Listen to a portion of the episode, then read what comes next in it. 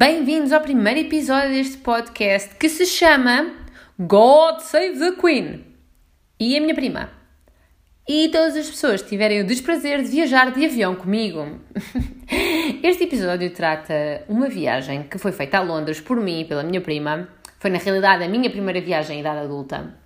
E eu tenho-vos a dizer que espero que, depois deste episódio, de vocês ouvirem isto, comecem a ter em consideração as pessoas que vocês chamam para viajar convosco, principalmente, tendo em conta os dias que nós vivemos, as viagens vão ser muito mais apreciadas porque vão ser muito mais difíceis de, de se realizar. Portanto, eu vou-vos contar porque é que eu digo isto. Imaginem assim aquele vosso amigo com o qual vocês não conseguem ver filmes de terror, porque ele é tão fucker, tão fucker, tão fucker, que vocês estão a ver o The Ring e ainda nem a miúda apareceu, já ele está a gritar e agarrado aos vossos braços. Imaginem essa pessoa. Sou eu, mas sentada num banco de avião. Isto é verdade.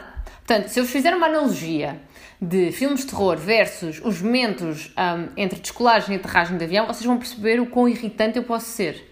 Portanto, para mim a descolagem é o momento mais aterrador de todos, portanto, para mim está ao nível de um exorcista.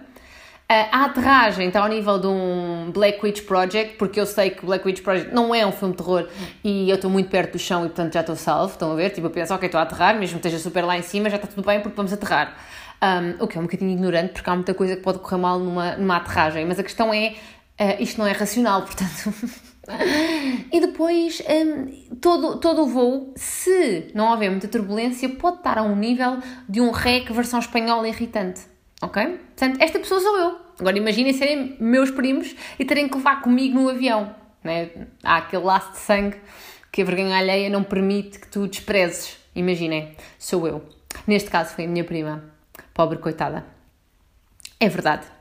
Portanto, imaginem o que é começar um fim de semana de três dias que ia ser super chill e relaxado em London com esta pessoa. Exato. Eu também sinto pena dela, não são só vocês, está bem? Eu, se fosse a minha prima, tinha posto os papéis para deixar de ser prima, mas ela nunca o mencionou. Mas também nunca mencionou muito a viagem, portanto, deve ser daquelas memórias traumáticas que uma pessoa guarda lá no fim do cérebro, naquela gavetinha dos perdidos e achados, na esperança que sejam perdidos forever. Isto foi o meu British accent, sentiram? Portanto, eu fiz tanta força durante a viagem para me encolher do pânico que eu estava a sentir, assim, toda contorcida, contraída, que imprimi tanta tensão ao meu pescoço que eu terminei a viagem com torcicolo, que nem conseguia mexer a cabecinha, ok? Tipo, parecia uma aleijada. Portanto, começas uma viagem com uma histérica que te faz passar uma vergonha e depois fica aleijada, não é? É um sonho de companhia para qualquer viagem. Claro que uh, uma das primeiras coisas que fizemos quando uh, pusemos os pezinhos em terras de Sua Majestade foi tentar o quê? Ver o render da Guarda Real. E a minha locomoção era efetivamente parecida com o dos guardas uh, reais, portanto eu só conseguia mexer os olhinhos, eles nem isso, mas era muito semelhante. Mas estava a chover, aliás, como esteve a chover durante três dias que lá estivemos, portanto, o que é que aconteceu? deu no show porque não houve show. Portanto, no show, sem show, não vimos absolutamente nada. E agora vocês dizem, poça, ir a Londres e, e, e não ver o render da guarda é tipo ir a Roma e não ver o Papa. Não, gente, esqueçam. É muito mais fácil ir a Roma e ver o Papa. Esqueçam. Nada a ver. Até porque eu fiz a minha pesquisa e agora é que eu sei porquê. Em 2013, Meghan Markle já andava sensualona nas red carpets. O que é que vocês acham que, que a rainha estava a fazer? Hibernada a tentar que o seu neto também tivesse hibernado. Só que não aconteceu, não é? Não, não, não houve hibernação, houve, portanto, foi uma. outras coisas acabadas em ão. Bem, portanto, não aconteceu. O render da Guarda Real também não aconteceu e. E foi, foi isto, foi uma experiência falhada a, a esse nível. E eu continuava aleijadinha, portanto, façam atenção a isto. Mas não sabe porque, porque nem tudo são coisas más. Conseguimos ir ao Museu da Cera, ao Madame Tussauds, estava aberto e vimos tudo o que havia para ver. Mas eu não aguentei, não é? Estava a ser demasiado perfeito, eu quis fazer o quê? Mais um momento de vergonha familiar, daqueles momentos épicos.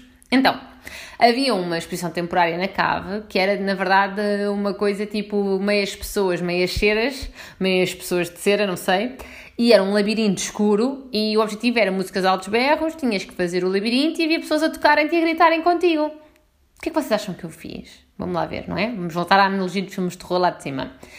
Eu comecei ao mesmo tempo todas as outras pessoas e aquilo não era uma corrida, entendam? Portanto, não havia nenhuma prova. Eh, e eu acabei muito mais cansada do que todos os outros. E primeiro, porquê?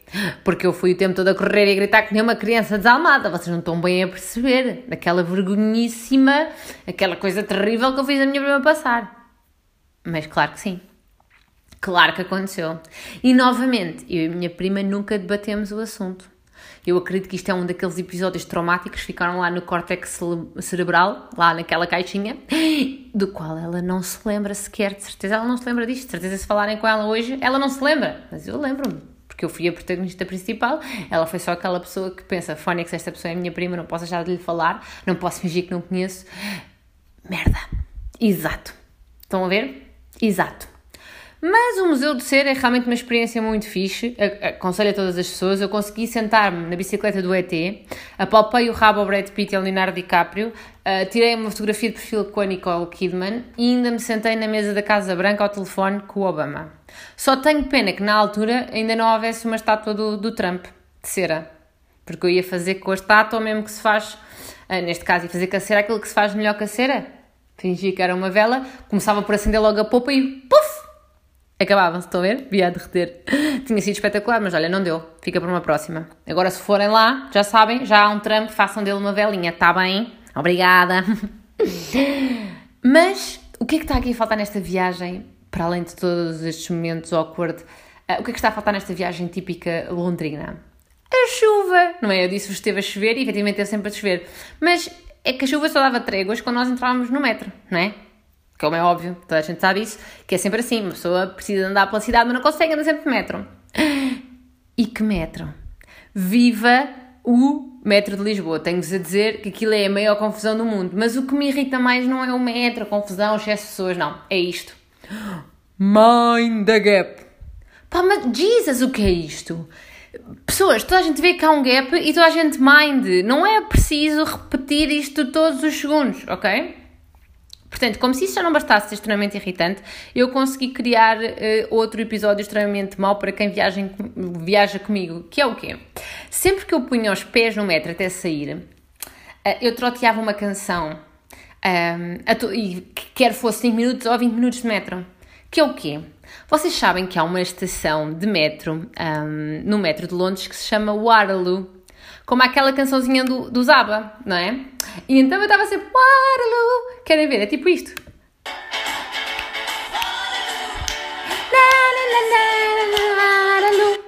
Três dias. Tipo 10 viagens de metro por dia. Quem é que aguenta isto? Por mais prima que tu sejas, por mais sangue que haja a correr nas veias, que seja com o mesmo DNA. Que é como quem diz DNA ou ADN, está bem? DNA, viram o meu. Eu tentei o British accent, ok? Pronto. Mas imaginem! Não, a sério, eu confesso que realmente sou uma má companhia, mas depois tento, eu tento compensar de outra maneira. Por exemplo, já quando chegámos ao hotel, um, já só havia uma, uma ficha junto à cama e eu o quê? Como prima mais velha e, e querida que sou, uh, dei-lhe o lado da cama que dava para ficar a carregar o telefone. Estão a ver? Não, espetacular! É, é, vale a pena, se compensa tudo o resto. É, é pá, não, mas é o que há. Portanto, se já estiverem perdidos, vou fazer um resumo. Uh, na nossa viagem em Londres, uh, a visita ao Palácio para ver o, o render da Guarda Real foi um porfalhanço. O Museu da Cera foi quase perfeito, com um episódio de vergonha alheia no labirinto. Três dias muito longos de viagens de metro ao som do Waterloo, na, na, na, Waterloo. Pronto. E duas viagens de avião extremamente constrangedoras. Porque sim, não pensem que eh, a volta para Portugal foi melhor, não foi. Simplesmente fiz menos força porque me lembrei uh, das minhas incapacidades dos três dias uh, passados, percebem? Mas tirando isso, Londres foi lindo, vimos o Big Ben e a roda gigante ao longe, claro, porque, eh, reparem, eh, nenhuma prima no seu perfeito juízo iria querer que eu fosse para uma coisa com alturas, porque é mais um episódio eh, daqueles que ela não se ia voltar a lembrar, porque ia guardar cá atrás no córtex, estão a ver? Pronto. Mas, sabem o que é, que é mais estranho? É que a minha prima ainda me fala. Do que é que ela não fala? É da viagem, não é? Portanto, acho que podia ser um bocadinho pior. Eu espero que este episódio vos tenha animado o dia e que tenham percebido que é extremamente importante escolher bem as companhias das viagens, porque dita uh, como é que vai ser a viagem e as vossas memórias. Por melhor que seja o destino, se a vossa viagem for uma merda, as memórias vão ser uma merda. e, e, é isto, está bem? Portanto, comecem a escolher melhor as pessoas que vão viajar com vocês. Até ao próximo episódio uh, e continuem a falhar porque eu continuarei, está bem? E agora só para vocês.